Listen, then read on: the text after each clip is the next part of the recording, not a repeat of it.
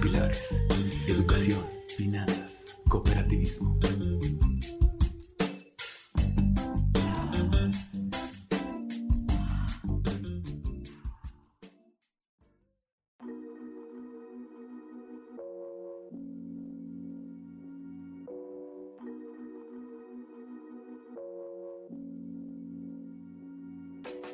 La economía es racional, fría, calculadora y egoísta.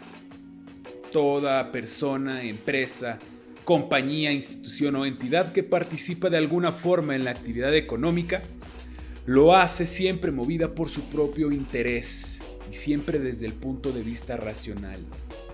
No hay un pequeño toque hacia el miocardio, para nada, tampoco son damas de la caridad. Esta es la visión de la mayoría de los enfoques tradicionales de análisis financiero.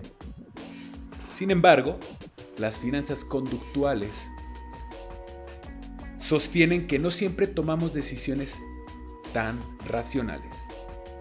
¿Qué tal? Muy buenas tardes, su amigo Carlos Casas en su podcast. Para un economista, las decisiones que toman los agentes económicos son racionales y siempre buscan maximizar la utilidad Mientras que para un psicólogo es evidente que las personas no son enteramente racionales, tampoco lo van a ser enteramente egoístas, que sus gustos son cualquier cosa menos estables. Sostiene así Daniel Kahneman, Premio Nobel de Economía, cuyo trabajo sobre la psicología de la toma de decisiones marcó el desarrollo de la economía del comportamiento.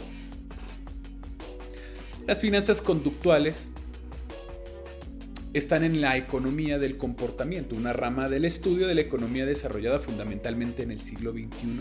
Estudia las decisiones microfinancieras, comportamiento de mercados y decisiones macrofinancieras también. Sin embargo, a pesar de que tiene una aparente modernidad o contemporaneidad, las finanzas conductuales tienen raíces y teorías en estudios anteriores. Algunos señalan que hasta desde Adam Smith, ya en el siglo XVIII, había establecido algunos planteamientos de la economía conductual que ahora tenemos a la mano. Las finanzas del comportamiento parten, entre muchas otras, de la teoría de la racionalidad limitada, desarrollada en el siglo XX. Y esta teoría, desarrollada principalmente por el señor Herbert Alexander Simon, una persona que llevó los estudios de ciencias sociales y matemáticas en la Universidad de Chicago, nacido en 1916, que posteriormente fue profesor de psicología, ciencias políticas y computacionales, y trabajó fuertemente en la Universidad de Berkeley y Carnegie Mellon hasta 2001 en paz descanse. Porque su modelo sobre el comportamiento humano tuvo una influencia fundamental en las ciencias sociales en general y en la economía en particular porque las ideas de este señor Simon han sido aplicadas con frecuencia en el ámbito de las organizaciones. Y el modelo que vamos a platicar y quiero compartir el día de hoy con ustedes es el modelo de racionalidad limitada. La teoría de la racionalidad limitada del señor Herbert Simon plantea que las personas tomamos decisiones de forma parcialmente irracional a causa de nuestras limitaciones cognitivas de información y de tiempo. Es decir, que a pesar de que tenemos a la mano toda la información que nos puede proveer la modernidad a través del Internet, siempre vamos a tener fallas cognitivas. Este modelo surge como reacción a las teorías de la racionalidad, muy populares en las ciencias políticas y económicas de aquel tiempo, que proponen que los humanos somos seres totalmente racionales y que decidimos entre todas las opciones la mejor utilizando toda la información disponible.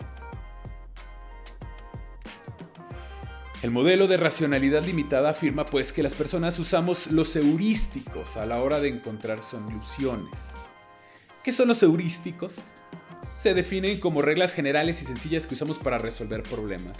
Podríamos decir que tenemos un catálogo de soluciones dadas a través de la experiencia de la historia y la humanidad y que son los que sacamos. Si has visto el meme de Bob Esponja sacando un cofre abriéndolo, mostrando lo que viene en el interior con un brillo destallante y dice un papel escrito, la vieja confiable, algo muy similar.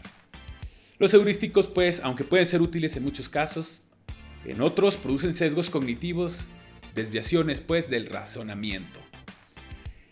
Y hay heurísticos a disponibilidad. Eh, podríamos decir que los, hay heurísticos recientes que los utilizamos porque han tenido han proveído soluciones a ciertas problemáticas, ya sea en la, en la parte social o en la parte económica. Según Simon, la toma de decisiones racional consiste en resolver los problemas escogiendo la alternativa más adecuada dentro de todas las disponibles. La decisión más correcta, cuanto más probable sea conseguir el efecto deseado y más eficiente resulte. Ahora llevando todo esto hacia la parte que nos truje, que es las finanzas, dice que hay sesgos y errores comunes a la hora de invertir. Es decir, que al usar heurísticos vamos a tener sesgos a la hora de tener una decisión que nos o que buscamos que nos traiga un beneficio o rendimientos. Y asumiendo pues que nos dice esta teoría que nuestra racionalidad es limitada, tenemos errores muy comunes a la hora de invertir. En este podcast vamos a tomar 5. Aprovecho, feliz 20 de mayo, Día del Psicólogo, un saludo especial a la señora Santa Montserrat, señorita Emma Canales, a mi buen amigo Oscar Villanueva y a mi querida amiga Gloria Arreola, psicólogos del Centro de Inversión Cooperativista, a los cuales les mando un gran saludo. Número 1. Sesgo de confirmación. Este sesgo cognitivo afecta muchas de las decisiones que tomamos diariamente. Porque nos sentimos más cómodos escuchando a aquellas personas que piensan como nosotros, que nos dan la razón, que nos reivindican nuestros pensamientos y que por ello tendemos a buscarlos y hacer caso de aquellos consejos que nos dan la razón que según nosotros poseemos. Y esto nos lleva a descartar datos que tal vez no nos encajan, que no nos funcionan o que no queremos escuchar. Datos negativos o críticas. Y por lo general con este sesgo tratamos de autoconvencernos de que hemos tomado la mejor decisión basado en lo que tomamos como positivo y no como negativo. Si a esto no te has dado cuenta que la mayoría de las personas actualmente dicen que te alejas de lo que lo mejor es alejarse de lo negativo, pues mira, en lo financiero, por lo pronto, no te conviene tomar ese consejo. Una persona negativa también te puede dar datos de utilidad. Un panorama negativo te puede dar datos de utilidad. Incluso las historias de los fracasos te pueden dar datos de utilidad. Es decir, no sesgues toda la información. No te sientas cómodo solamente escuchando las palabras bonitas, sino también las que no te gustan. Punto número dos, tenemos el sesgo de ilusión de control. Todo lo que sucede a nuestro alrededor está marcado por eventos que son aleatorios. Desde el comportamiento humano hasta lo que va a suceder el día de mañana con el clima, que es predecible en cierta manera. Pero a final de cuentas tenemos elementos aleatorios. ¿No lo es así? Nuestro cerebro, pues, no está acostumbrado a esta realidad. Tendemos a pensar de que tenemos todo sobre el control, que tenemos la sartén sobre el mango. Y a nivel financiero esta ilusión de control nos lleva a cometer errores, como asumir un nivel de riesgo demasiado elevado para nuestra situación económica o para nuestra capacidad, porque confiamos siempre en nuestra decisión inicial. ¿Qué quiero decir con esto? Que no eres tan chingón y que hay cosas que incluso no vas a poder controlar y que más te vale que por muy mínimas que parezcan, que sí las observes, que sí las tomes en cuenta. Te va a llevar a tomar una mejor decisión. Ahora no me malinterpretes.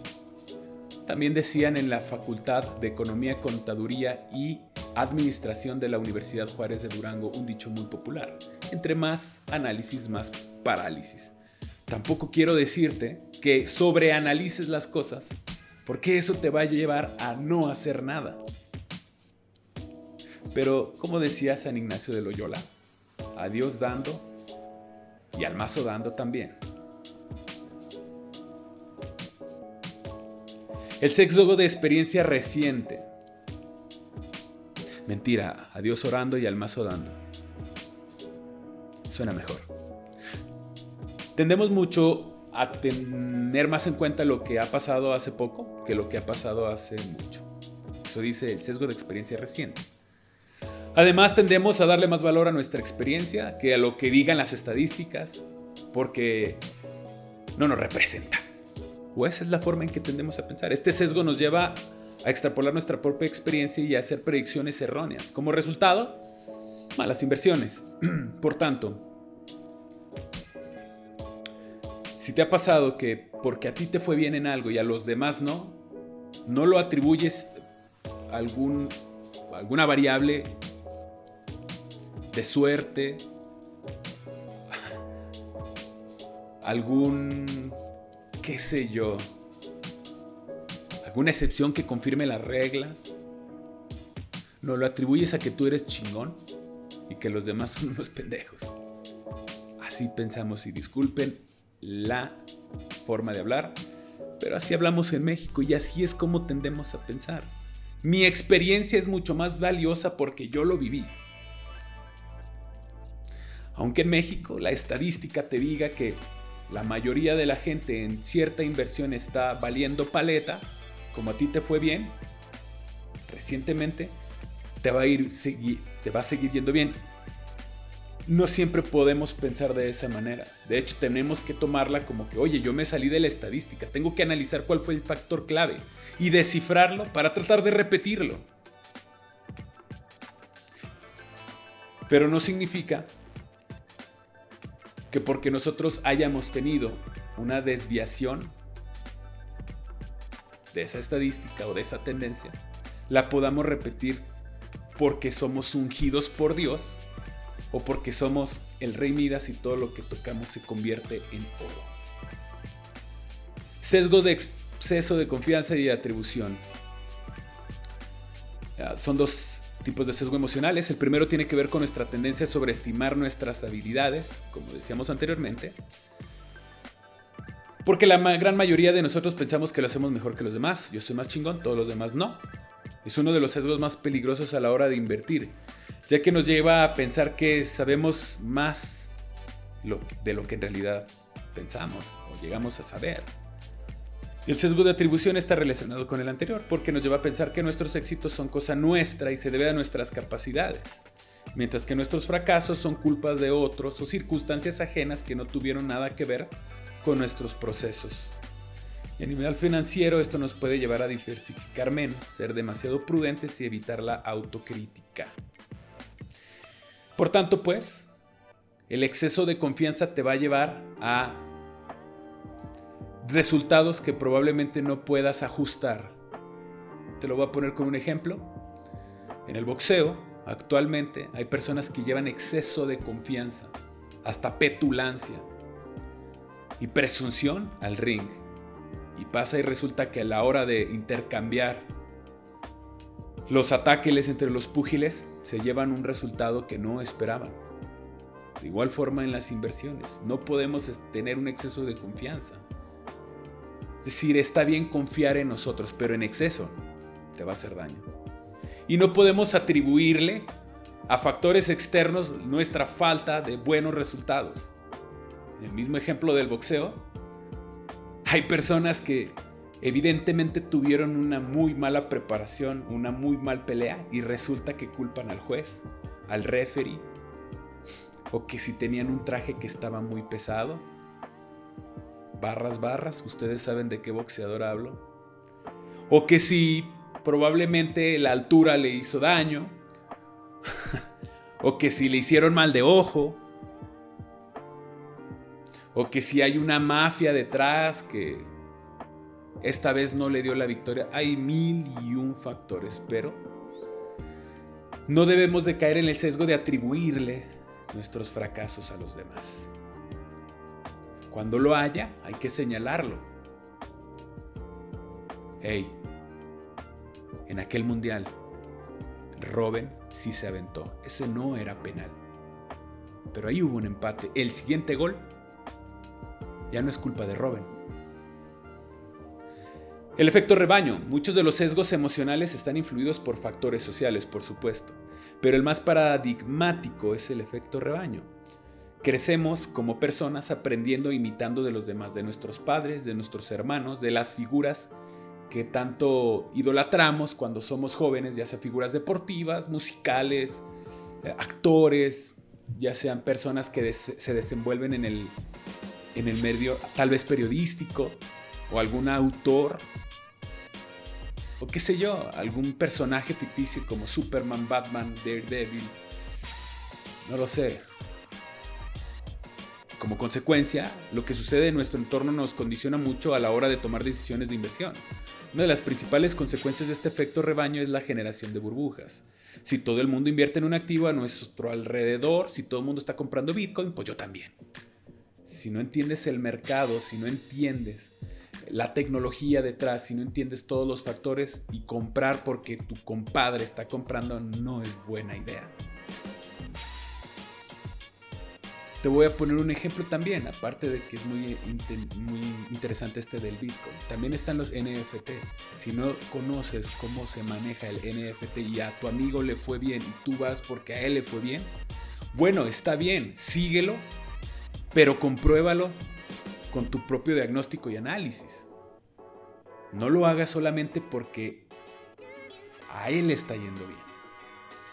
Tal vez sea una persona que, qué sé yo, es la excepción también de la regla. No podría decirte un caso en concreto. Pero sí te recomiendo muchísimo que pienses por ti mismo y si vas a seguir la tendencia, lo hagas no por una presión social, no por tratar de imitar a los demás, sino porque realmente puedes encontrar ahí una oportunidad.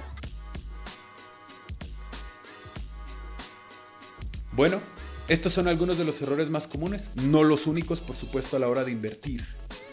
Sesgos estudiados por las finanzas del comportamiento, por supuesto.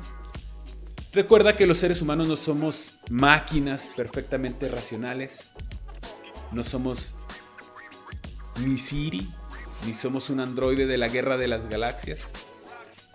Tenemos nuestra forma de pensar y por supuesto tenemos nuestros fallos cognitivos. Porque no podemos llegar a la perfección, porque no somos seres totalmente computables. Por tanto, a la hora de tomar una decisión financiera vale la pena pararte a reflexionar cuánto de emoción hay, cuánto de sesgo de información cuanto de racionalidad. Feliz día a todos los psicólogos. Muchísimas gracias por escucharnos. Semper Fi.